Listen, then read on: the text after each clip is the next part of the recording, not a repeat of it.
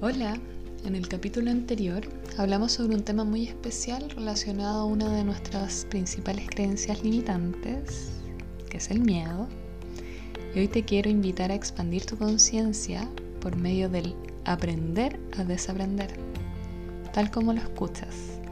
Recuerda que todo lo que planteo en este espacio es una propuesta para que puedas reflexionar más allá, esto para nada es la verdad absoluta, te quiero incitar a que saques tus propias conclusiones, ya sea investigando, leyendo por tu cuenta o conversando con tus seres queridos. Y bueno, hablando de seres queridos, quise exponer este tema porque no sabía de qué manera explicárselo a alguien que forma parte de mi vida. Porque muchas veces nos damos vueltas y vueltas en cómo le digo esto a alguien que queremos que, que creemos y queremos que el estilo de vida que está mm, llevándonos bueno y queremos aconsejarlo que vaya en un mejor camino, una mejor dirección. Y en el fondo le dije, no sé cómo explicarte que tienes que aprender a desaprender. Obviamente me quedo mirando con cara de Nico, a ver, no entiendo lo que me estás diciendo. La cuestión es que esta persona, toda su vida, en los momentos que está cumpliendo sus principales logros, propósitos metas importantes que se plantea, le pasan sucesos inexplicables muy complejos. Pero créanme, cosas que nadie se podría siquiera imaginar. Y le dije que de una u otra manera uno crea su propia realidad. Sí, la típica frase cliché de lo que crees, creas, eres tu propio Dios interno y todo lo demás. Y esta persona siempre se ha jactado de ser resiliente.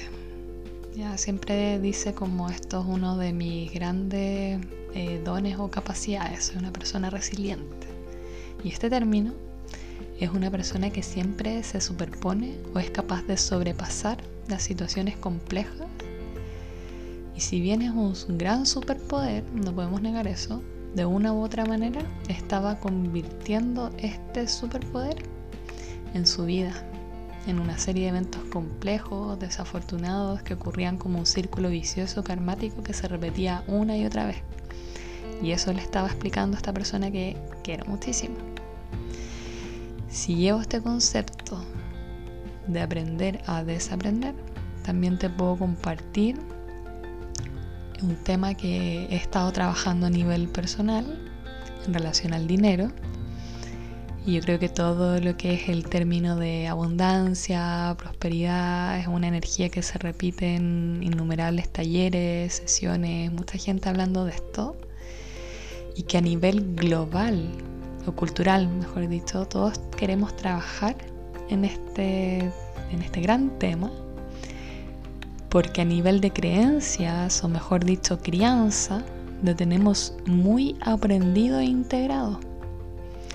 Porque veíamos en nuestros familiares directos que nos hablaban que, mm, no sé, por ejemplo, para tener dinero hay que trabajar, eh, hay que sacrificarse, es difícil, es complejo, es solo para los privilegiados, es solo para algunos, para los ricos y bla, bla, bla de una u otra manera aprendí a desaprender este gran tema en relación al dinero.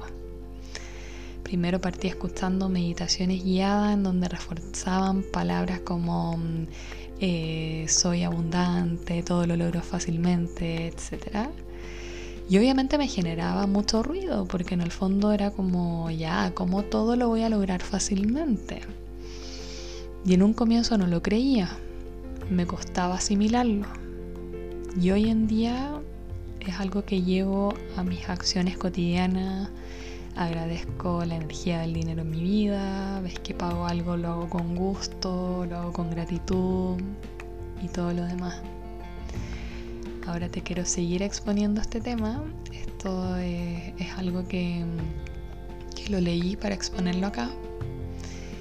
Y dice lo siguiente, aprender a desaprender es dejar de hacer una acción de la misma manera, es decir, encontrar o descubrir que sí existen otros caminos que permiten llegar al mismo lugar, dejando las limitaciones que comúnmente tenemos por otras que no hemos experimentado. En épocas de crisis, el concepto de desaprender significa reconocer que todo lo que se ha hecho no ha dado el resultado esperado, que es momento de dejar todas las creencias establecidas y los conocimientos que están pasados de moda para promover diferencias y cambios. Es iniciar nuevos sistemas de mentalidad, de recopilar otra información y de encontrar otras formas de aprendizaje basado en experiencias positivas. El desaprender también significa aprender y reaprender. Yo sé que suena como un trabalengua. Aprender es una tendencia de actualizarte, cambiando los paradigmas, cambiando tus sistemas de creencias.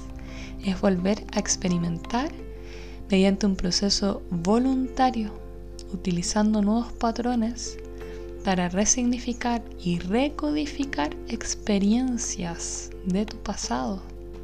Es reintegrar y reincorporar nuevas conexiones con una meta que obtenga un resultado que te permita un esfuerzo personal y de mucho coraje de algo que tienes aprendido durante años. De esa manera no solo cambiaremos nuestra estructura del pensar, sino que de nuestro estilo de vida lo veremos reflejado en nuestra manera tangible de ver el mundo.